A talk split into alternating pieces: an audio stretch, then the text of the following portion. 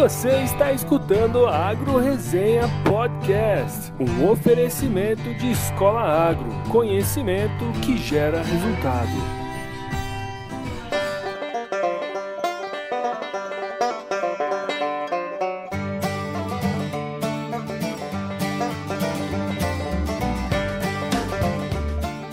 Olha lá! Estamos começando mais um podcast, número 3 aqui da Agro Resenha. Hoje, pela primeira vez, temos um convidado, Marcel Drigon. E vamos lá, começando mais um. Meu nome é Paulo e a minha extensão é grande. Ou não. Meu nome é Marcel, mas amizade é amizade. Consulta agronômica, 500 pila parte. Boa, boa. Que bosta. Olá pessoal, meu nome é Ângelo e a extensão do Paulo é bem pequena. Eu não vê, você tá por fora. Animal. Então vamos lá, vamos começar esse negócio.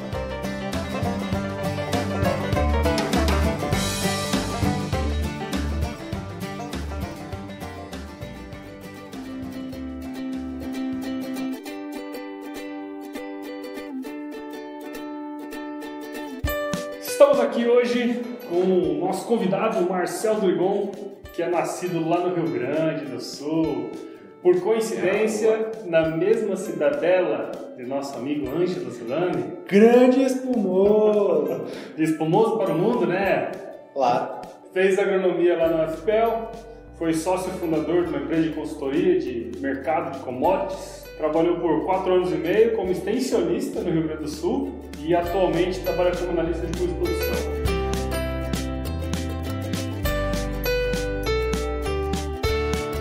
Mas fala aí, Marcel, conta um pouquinho de você, de onde você veio, qual que é a sua história aí? Bom, na verdade eu sou. nasci em Tapera. Eu Ixi, sou.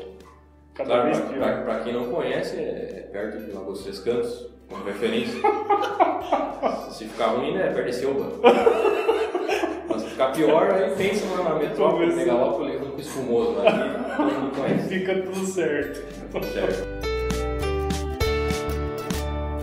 Mas todo mundo conhece, né? Todo mundo conhece, o mundo inteiro. Claro. E fala aí, como é que é? Você tem alguma, alguma ligação com o campo lá na cidade de Espumoso, Tapera, Lagoa dos Cantos? É, o meu pai era plantador de soja, né? Ah, depois acabou falecendo, a gente foi para a cidade, mas eu acabei fazendo agronomia junto com esse cidadão aqui ao lado, cujo qual montamos uma empresa. Depois disso, né, fui trabalhar na extensão rural por quatro anos e meio, então como você falou, e agora trabalhando, voltando a trabalhar mais com o negócio mesmo, na parte de custo de produção. Bacana, legal saber sua história aí, Marcelo.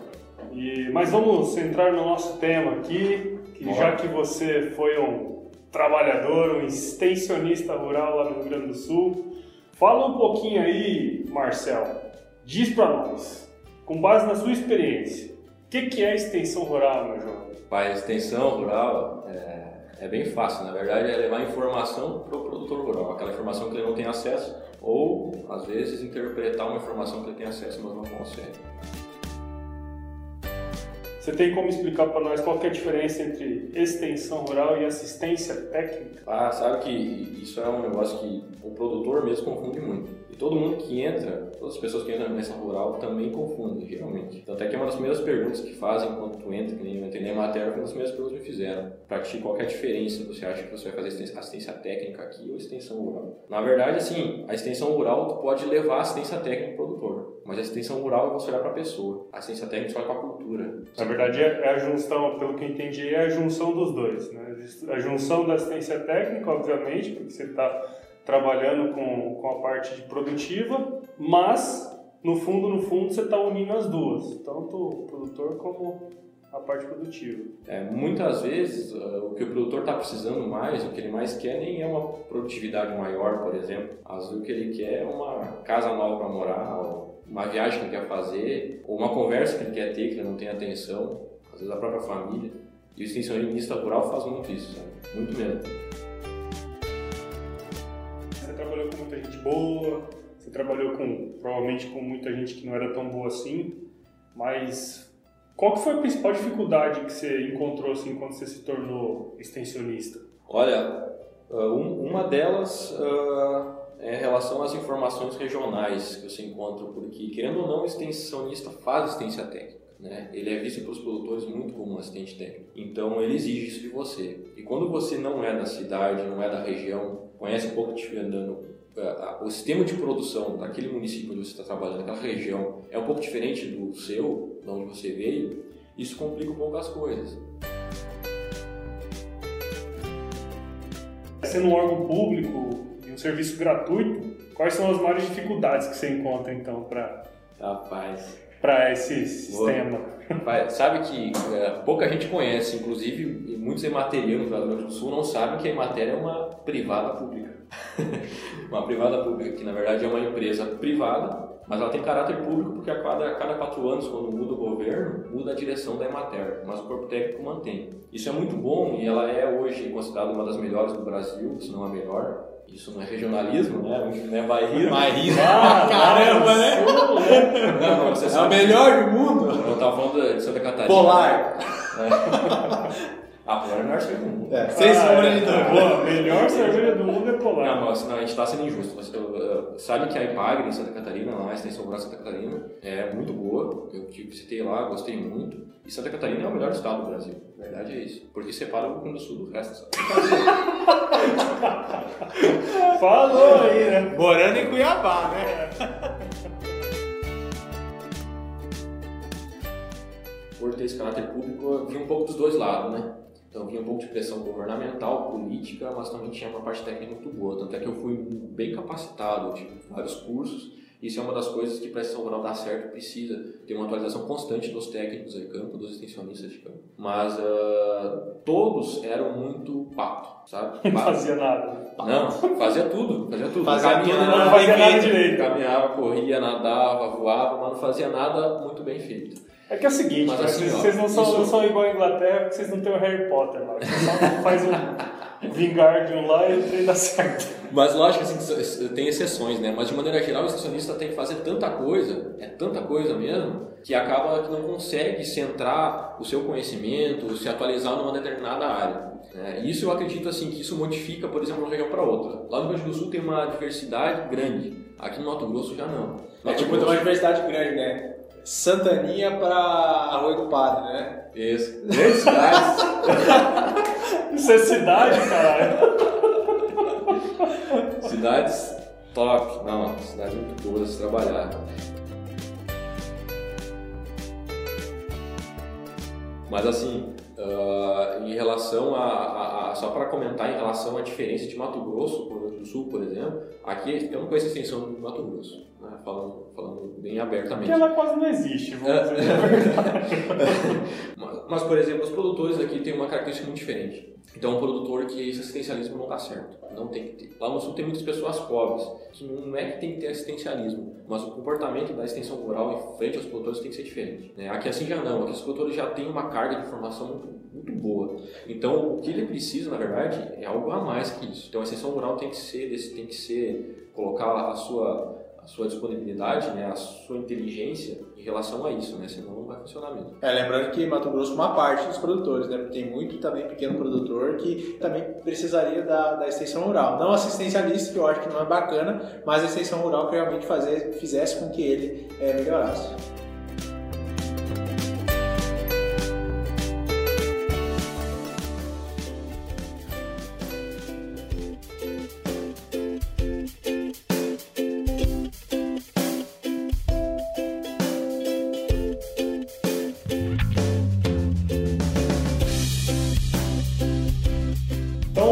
Finalizar aqui, Marcelo, fala aí, faz um balanço aí do sistema de extensão rural hoje no Brasil, para nós finalizar aqui. No Brasil, vou ficar limitado ao sul, né, tia?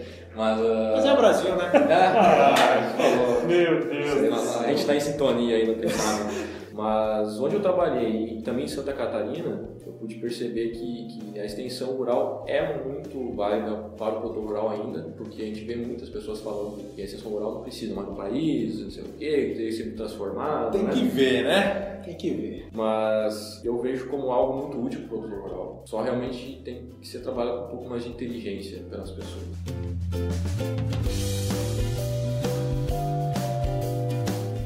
No fundo, assim, pelo que eu entendi, o, a ideia basicamente é, para melhorar hoje seria, é, como tudo no mundo, escutar o cliente, escutar quais são as demandas dos produtores e a partir de então gerar mecanismos para que esses objetivos, esses anseios deles sejam atingidos. É isso mesmo? Isso tem uma frase que eu, que eu vi num vídeo na internet que a gente utilizou muito no programa de gestão lá no Sul, que é a seguinte: o produtor ele não pode mais pensar em só trabalhar.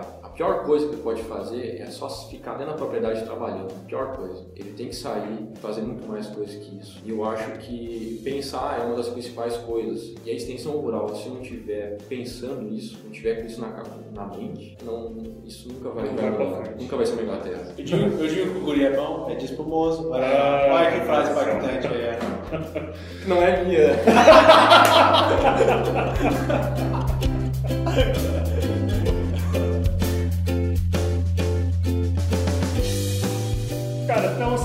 acabar mesmo, dá uma dica aí para quem quer se tornar um extensionista, quem tá vendo essa, essa carreira como futuro. Que, que, que dica você daria para essa pessoa? É uma, uma área que te realiza pessoalmente muito. Ah, diferentemente que a gente pode pensar, ela não, ela realiza a gente em termos profissionais técnicos, mas a tua evolução pessoal, pessoal mesmo, em termos de valorização de culturas, de pessoas, é muito maior. Isso é um aprendizado que infelizmente a gente não tem na escola hoje. E na extensão você tem. Então, se você quer isso para tua vida, a extensão é um caminho excelente. E como dica, ah, olha para o produtor. Acho que a nossa conversa foi em relação a isso, né? Mas olha o que o produtor está precisando. E uma coisa que eu via muito era o produtor te falar que ele precisava de uma coisa, mas na verdade não precisava. E você saber indagar ele para saber realmente onde está o problema daquela família. Porque eles escondem muito até você conseguir confiança. E para conseguir confiança, você tem que se envolver com a família. Isso não é uma coisa fácil. Então, se você quer ser extensionista, você tem que gostar de trabalhar com pessoas. Se você não gostar, você vai encontrar muitos problemas. Mas se você gostar, você vai ter uma experiência maravilhosa.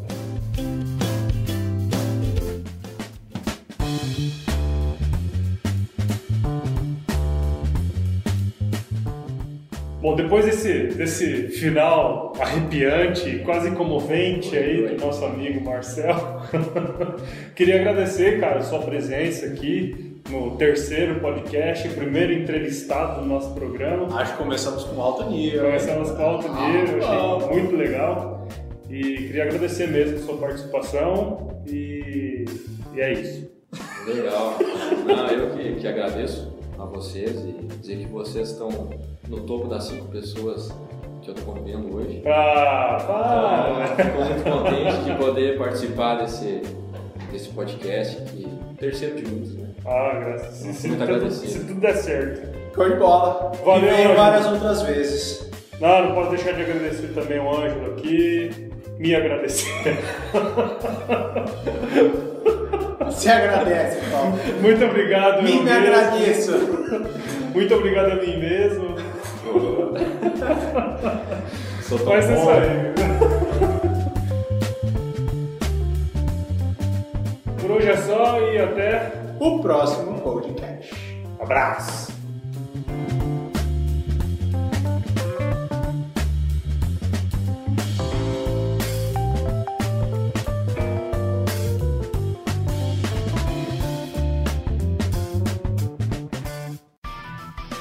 Você escutou a Agro Resenha Podcast, com o oferecimento da Escola Agro, conhecimento que gera resultado.